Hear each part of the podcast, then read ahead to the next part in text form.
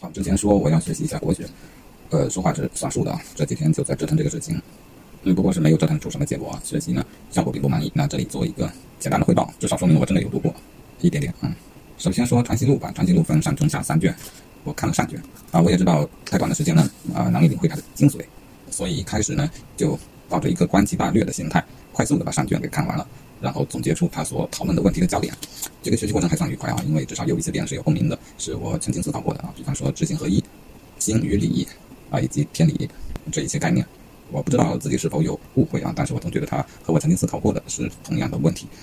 但是在学习的过程当中，又发现有许多啊我所难以理解的专业术语，而这一些术语呢，他们是直接拿来就用啊，不再做解释，似乎是必备的基础知识啊。那这就是四书五经的那一些基本的知识。在那个年代，它当然是必备的知识。这些从传习录当中，我就无法猜测其意思了。于是我果断的就更改了读书的计划啊，想换一本书来先读，从基础开始。啊，当然这个过程也做了一些了解。我要了解一下王阳明的理论在国学中大概是怎样一个地位，啊，以及国学还包含哪一些内容。啊，这里基本引述的是吉林大学的马大勇教授的观点。国学呢，啊，从大类目上分，大概分为文史哲、诸子百家啊，包括士和道，啊，就是佛家、道家，我都认为比较接近于哲学这一个范畴。除此以外，史学也是国学的重要的来源，包括二十四史、春秋啊，那这内容就多了去了啊。其实文学也是国学的重要来源，这就包括甚至于明清的小说都算。国学的定义可以宽泛一些啊，其实就是中国人思想中的那个公因式。从这个角度来看呢，啊，明清小说因为受众最为巨大，因此它对于国学的影响力也是巨大的。小小说都算啊，那更不要说《诗经》《楚辞》《唐诗》《宋词》《元曲》《杂剧》啊，各种小说啊，从《聊斋》《古文观止》。三侠五义、列女传，你要广义的来说呢，它全都是国学的来源。那这个范围就有点太大了，非一日之功。因此，如果我想集中的学习呢，还是要从哲学这一块入手。哲学这一块，它的源头是诸子百家，后来流传较广的除了儒家，还有释家和道家，就是佛家和道家。而被钦定为教材的，看似只有儒家，但实际上呢，经常在儒家的思想中，儒释道也是兼收并蓄的。好，现在来看儒家，儒家原本只是诸子百家中的一家，祖师爷就是孔子。也被称为圣人，亚圣、孟子。好，然后他的发展到了董仲舒，算是一个新阶段啊。因为董仲舒提倡罢黜百家，独尊儒术。啊，当然这个过程他对儒家的思想他也做了一些整理和夹带了一些自己的私货啊，什么天人感应之类的。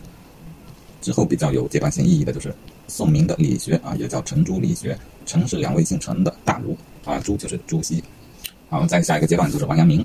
啊，以上就是比较公认的儒家的道统。当然，在儒家的内部的说法，他的道统是从从尧舜禹而来，尧舜禹商汤啊，招工，然后文王武王，然后才说是传到了孔子啊。这个反正不可考，也没什么好争论的。好，了解了国学的这一段过往，我有什么收获呢？嗯，那就是国学远远比我所想象的要难学啊。我即便读了王阳明，读了朱熹，再读了四书五经，也仅仅是其中的很小的一个部分啊。这个呢，当然没有那么容易啊，我也没有因此而裹足不前。那就继续读吧，读多少算多少不就是了？只是王阳明我已经读不下去了，我觉得基础知识不够，然后开始看朱熹四书章句记注。好，简单介绍一下，我还好我做了笔记。四书章句，四书是哪四书呢？大学、中庸、论语、孟子。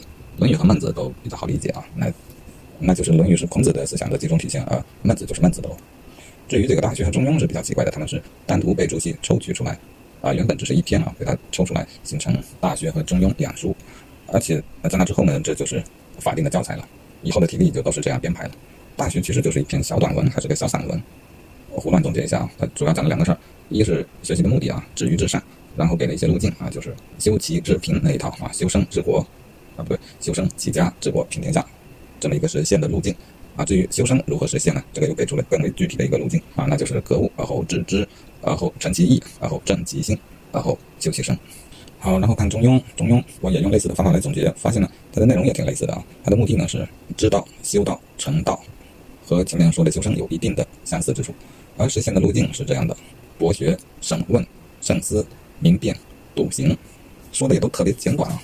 但我套用自己的经验，感觉呢似乎能悟到他所说的道理，或者说我勉强可以理解他所说的意思。但是其实我的内心并不满足于啊这样的问题，因为他对我来说并不关键，也并不迫切，甚至于我不知道他到底要解决什么问题。哎，所以学习其实是有挺大的阻力啊。我的应对方法就是一直换教材，又或者看不下去的时候，就快速的浏览，观其大略，呃，做一下笔记，他到底讨论了哪一些问题。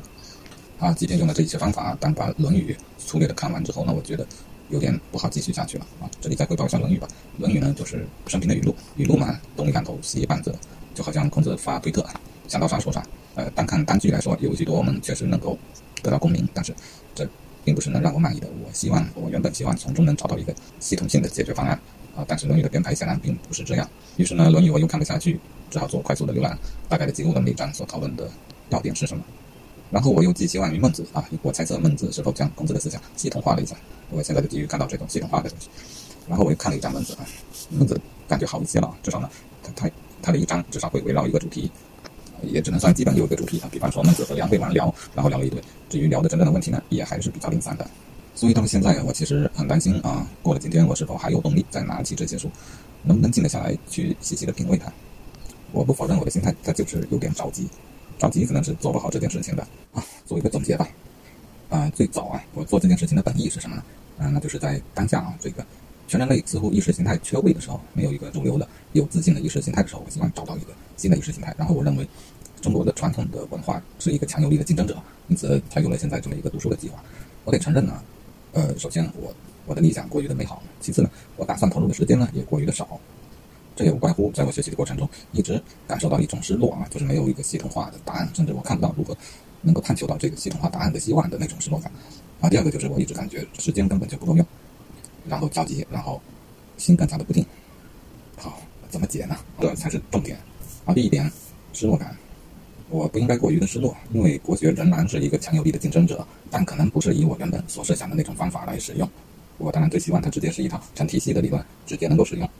但是毕竟啊，时过境迁啊，社会改变了，经济改变了，做学问的方式也改变了。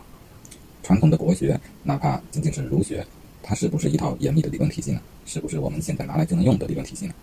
我更倾向于认为并非如此。那它的价值在哪里？它的价值在于它的素材价值。真正的国学。正如之前所说，我认为他是中国人思想文化中的公因子。他不仅在儒学当中啊，也在诸子百家当中，也在道家、佛家当中，也在各种历史典籍当中，也在各种文学作品当中，到处都有他的影子。系统化的工作，我觉得我们应该是没有这么做，因为我们传统的治学的风气便不是如此。但如果说国学中蕴含了新的意识形态的密码，那它一定是隐藏在传统的文史哲的海量的文献当中。通过全方位的浸润，方能深入我们的骨髓。它是切切实实存在的养分。固然，它也确实不能如我所期望的那样，有一套系统的理论，不能有一套符合当前社会的理论。它没有一套能解决当前问题的理论。那我们也不应该苛责先人，因为他咋知道未来的社会是什么样子？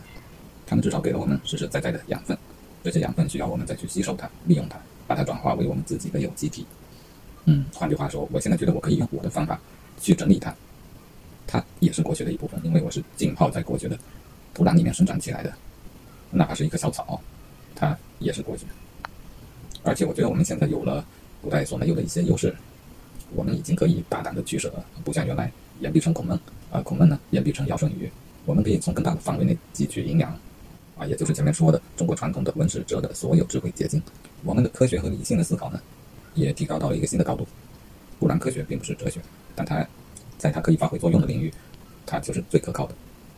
好，认清了这个问题呢，第一个失落的问题就就可以得到缓解了。我们不能苛求古人把一切都做好，因此我们也不应当失落。相反的，我们要发挥我们自己的作用，我们要结合我们的人生、我们的思考，再把国学的各种营养融合起来，再造一个新时代的新国学。好，第一个问题解决了，那第二个问题也可以随之解决，那就是着急的问题。既然我们是再造一个新国学。那能急得来吗？心急吃得了热豆腐吗？啊，我想我要做的就是更多的去接触国学啊，更多的是去接触那一些更基本的营养的单元，读一篇文章，看一首诗，了解一部小说，这都算是一种进展。然后呢，你就去搭建自己的体系。如果能够把这一些接触的营养都完美的融合进去，这就是新国学啊。因此它也急不来，也没有必要着急。